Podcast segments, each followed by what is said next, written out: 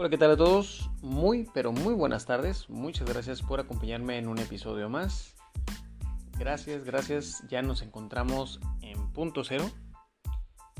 Y bueno, algo que se ha vuelto muy viral y que ha sido un tema muy polémico y que ha causado mucha indignación eh, por parte de la población ante esta nueva administración es lo que tiene que ver con las fotografías que salieron en, las diferentes redes sociales de Emilio Lozoya, Emilio Lozoya, perdón, quien pues bueno, en esas fotos podemos ver que se dio el lujo de salir a cenar a uno de los restaurantes más prestigiosos en la Ciudad de México.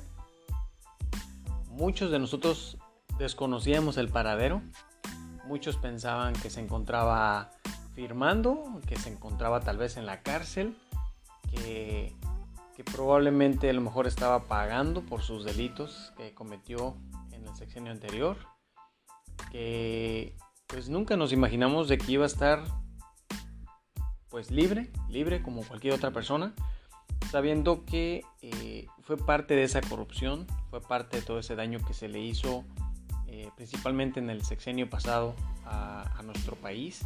Y creo que es lo que indigna eh, en cuanto a esta administración nueva, ya que la mayoría de la población exigimos justicia, exigimos que muchos de estos corruptos, que está comprobado que fueron partícipes en, la robadera que se dio en Pemex, eh, eh, aquellos quienes estaban votando a favor para esa reforma energética, que lo único que quería era privatizar este, Pemex, eh, querían vendérselo a unos cuantos, hacerlo pues como dije, ¿no? Privatizarlo y pues bueno, afectar básicamente a todo el país.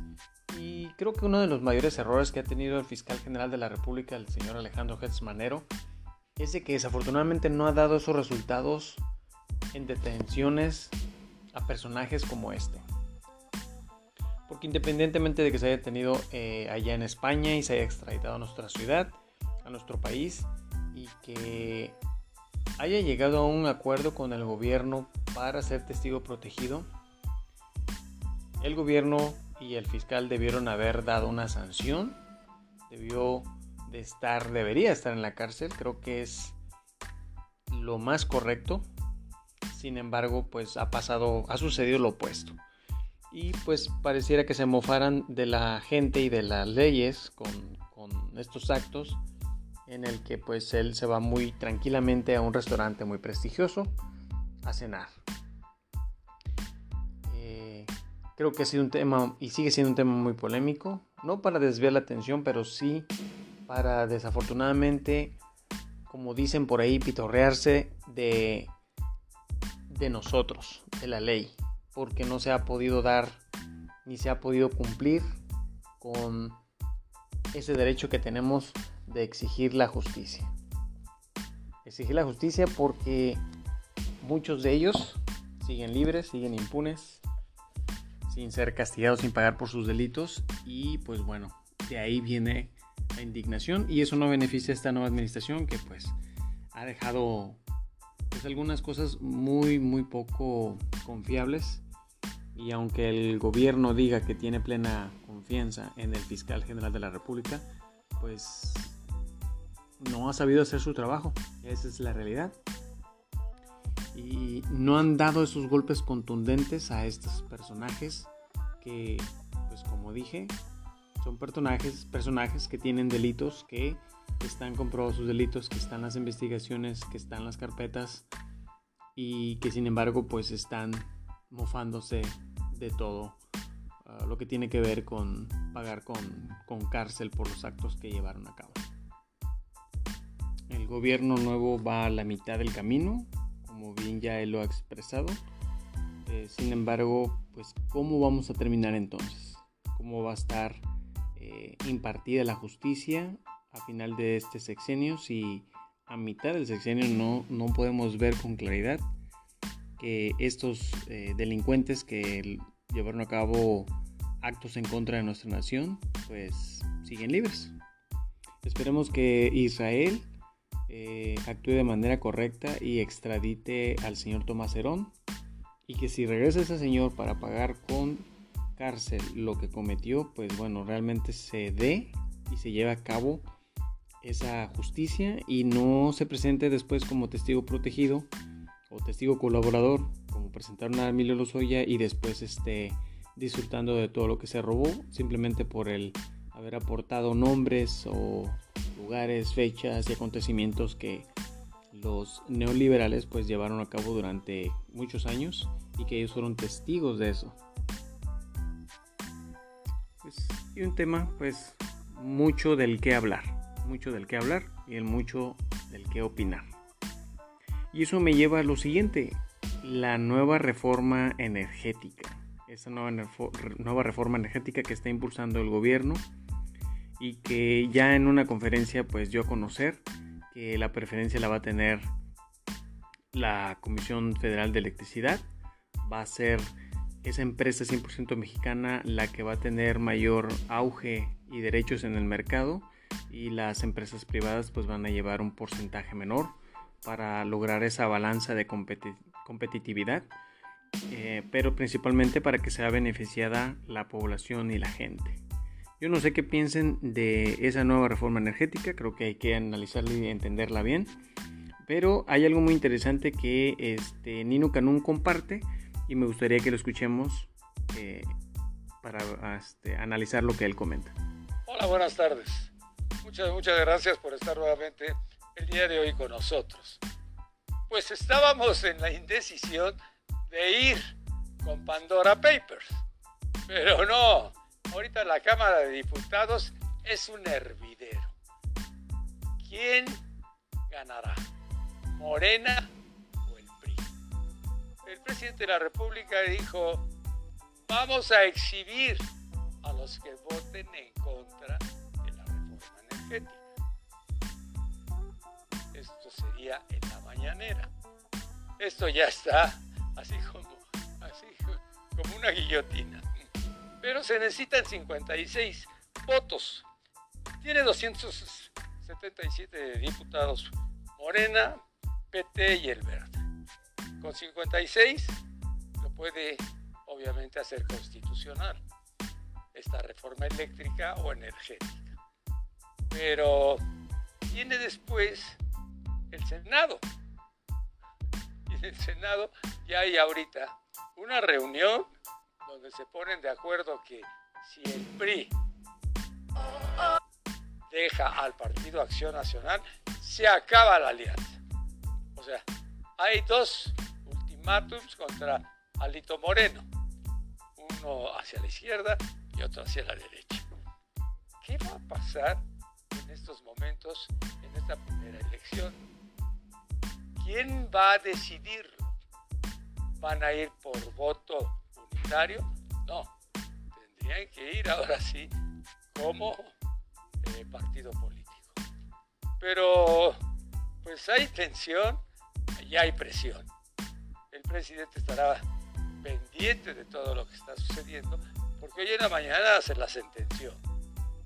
Y hoy, al mediodía, el Partido Acción Nacional hizo su reunión. Y en esa reunión determinaron votas en contra de nosotros, te largas. Pero ahí apareció, pues, eh, Marco, Cortés, apareció este, eh, Jorge Romero Herrera, pero apareció Jesús. Este, a ver, esto, eso no lo puedo entender. Los chichos rateros están diciendo que eso no se puede. ¿Qué sucedió cuando lo del SAT les dijeron que no votaran ellos? ¿Qué les dijeron? Ah, espérenme tantito porque aquí. Este, ¿Qué les dijeron? Oigan, no voten a favor del SAT porque va en contra de nosotros. Salió Jesús Ortega y Jesús Zambrano, les dio su dinero Luis Videgaray y votaron a favor del SAT y obviamente pues este, sin saber que esto iba a ayudar a López Obrador. Entonces ahora le están diciendo Alito Moreno, que es el que tiene que tomar la decisión, él la tendrá que tomar. Él decide o él pregunta y él pide la opinión del verdadero jefe, que no sé quién sea. Pero Pues yo veo todo así como complicado, porque dice, con 56 es más que suficiente para que ganemos. Pero la Cámara de Diputados y la de Senadores, ¿qué pasa? Ahí tiene usted los números. Vienen muchas cosas más. Se supone que el PRI con Peña promovió la reforma eléctrica, pero la contrarreforma va a ser al revés. Ahora, Alito Moreno, ¿qué papel va a hacer? Alito Moreno fue arriba y abajo, a la izquierda y a la derecha, para que ganara Peña con la reforma energética. Y ahora ya dio, el, el zurdazo. ¿Qué tanto hay de interés? ¿Qué tanto representa también en dinero? Porque recuerde que los diputados y los senadores pues son como los Estados Unidos de América. No tienen amigos, pero si le entran a la lana, ¿no? Esto es interesante porque ahora se pone difícil para el Partido Revolucionario Institucional nada más. ¿eh? En ellos está la reforma de la Cámara de Diputados. Ahora, yo no quisiera avanzar qué va a pasar con Monreal en la Cámara de Senadores, qué va a pasar con Olga Sánchez Cordero en la Cámara de Senadores, porque ahí sí va a estar complicado. Recuerde que la Cámara de Senadores no puede cambiar ni una coma si se llega a aprobar en la de diputados. Pero si no se llega a aprobar en la de diputados, Entonces todo esto está en juego. Todo esto está, ahora sí no es tanto la reforma energética ni la reforma eléctrica. Es quién va a ganar este juego. Si lo gana Morena, pues va a tener otro aliado, porque próximamente le voy a decir a usted que ya tiene al PT, al Verde y al PRI.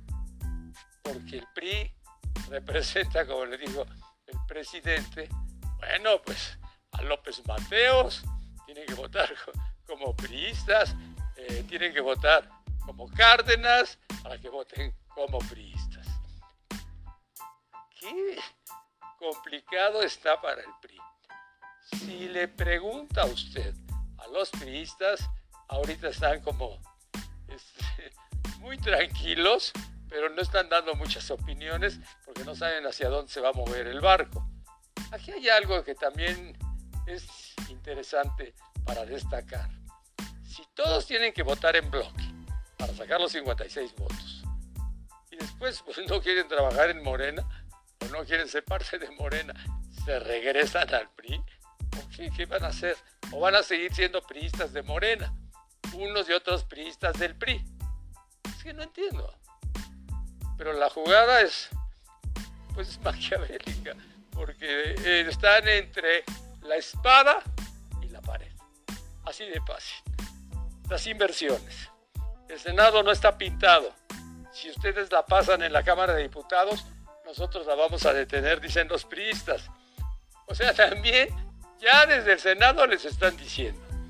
Me acaban de informar que el PRI va a aceptar en la Cámara de Diputados, dice este, pues esta persona.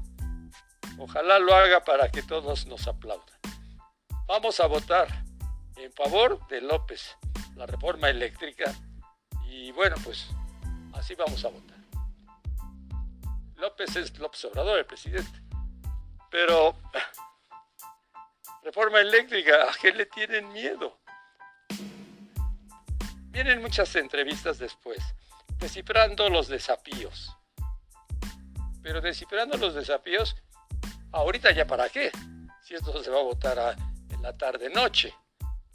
Y si no se pasa en la tarde-noche, será mañana, pero eso ya es en lo inmediato. Ya no hay más que esperar. Ya ahí se va a tomar una decisión política más que técnica. ¿eh? La parte técnica la hicieron a un lado. O sea, realmente, realmente no van a escuchar que esto no sirve por esto y esto y esto y esto. O es así o es asado. se acabó. O lo tomas o lo dejas. Pero vienen más. Se favorece a los mexicanos porque vamos a asegurar el litio dice el presidente. Recuerden que el litio es el que está en todos los teléfonos celulares. Y entonces, nosotros tenemos el litio.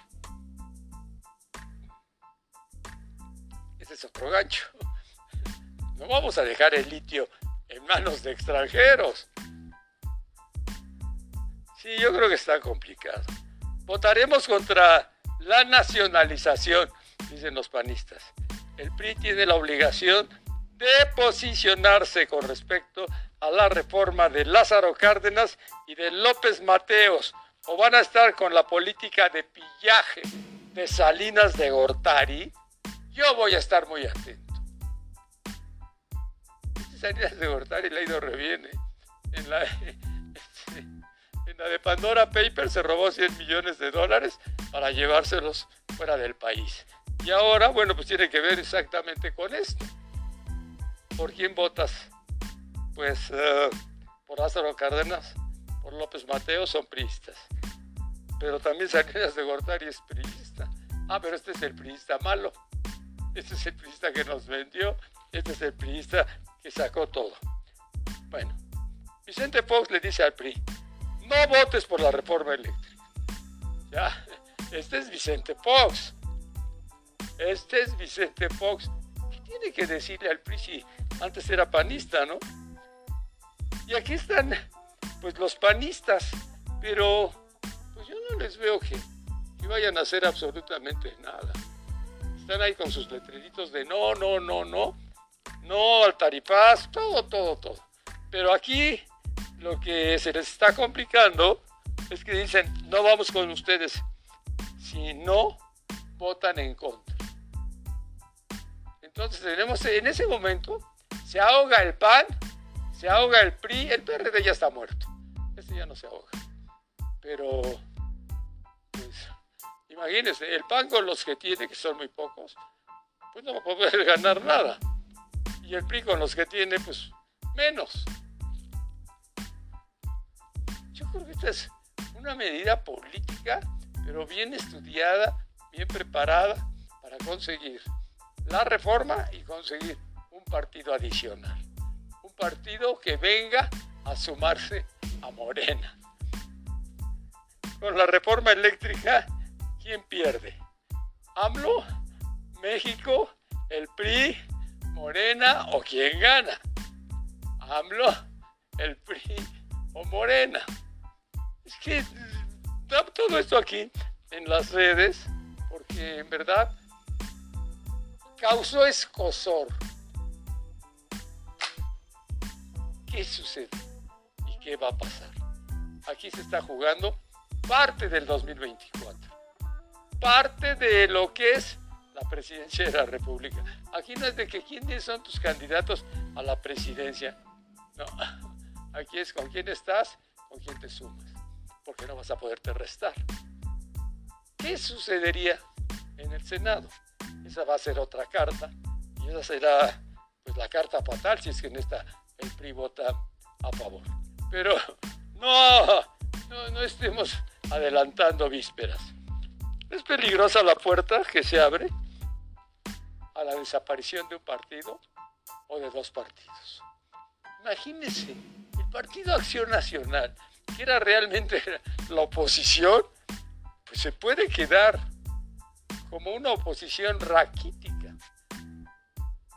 O puede cobrar pues intensidad si se queda el PRI.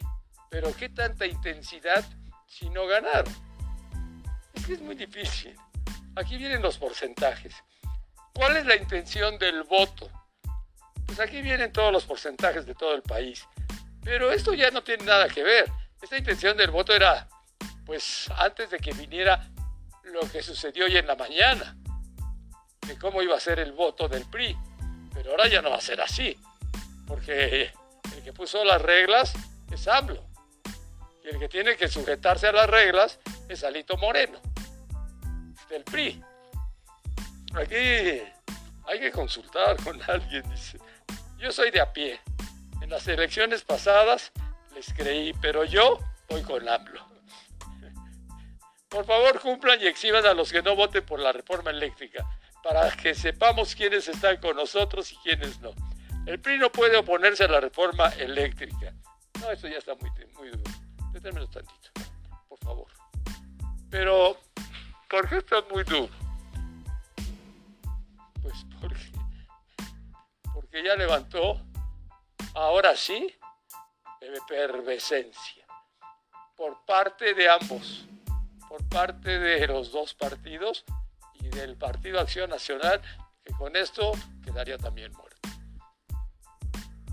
Bueno, pues Nino Canón toca muchos temas interesantes, habla de cómo esta es una batalla campal entre los diferentes partidos y cómo pues podemos ver esas coaliciones en las que el poder, el perdón, el partido dominante, que en este caso es Morena, eh, se está, está en coalición con otros partidos. ¿Para qué? Pues para que tenga la mayoría de votos ante la Cámara de Diputados y o senadores, para de esa manera lograr eh, el avance de esta nueva reforma eléctrica y que en lo que ha dejado muy claro, que ha comentado en las diferentes conferencias el presidente, pues es de que es una reforma en beneficio de la población. Es una reforma popular. Eh, sin embargo, pues hay muchas, muchas dudas, hay muchas preguntas.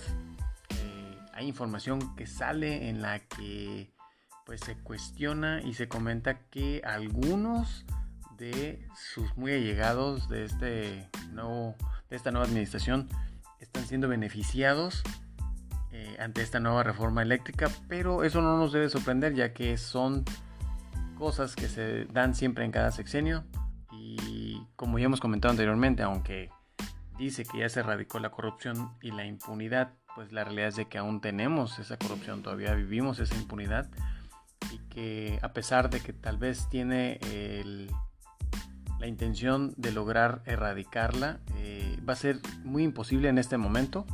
Estamos eh, a mitad de su sexenio y hay muchas cosas que no están muy claras, que no se están haciendo de manera contundente y que están dejando, este, pues hasta cierto punto, cierta indignidad. Creo que todavía tiene más del 50%, probablemente el 55%, creo, el 60% si no estoy mal, de aceptación en cuanto a cómo va su, su gobierno.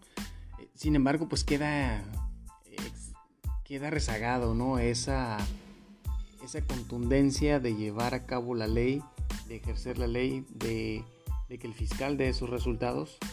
Pero bueno, vamos a ver qué sucede con esta reforma. Eh, sí es una reforma que hay que analizar bien, que hay que estudiarla y hay que revisarla. Está ya a disposición de todos nosotros. Hay que dar un vistazo para ver en qué realmente nos va a beneficiar.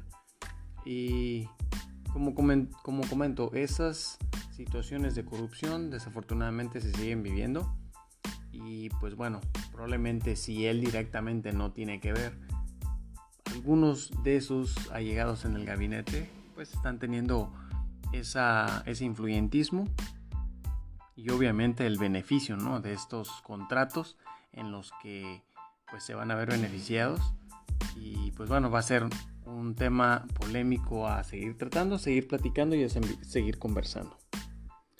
Espero que esta, estos temas les hayan, uh, que hayan sido muy, muy oportunos, muy prontos, que sean temas en los que ustedes puedan compartir, debatir y platicar con sus amigos y familiares.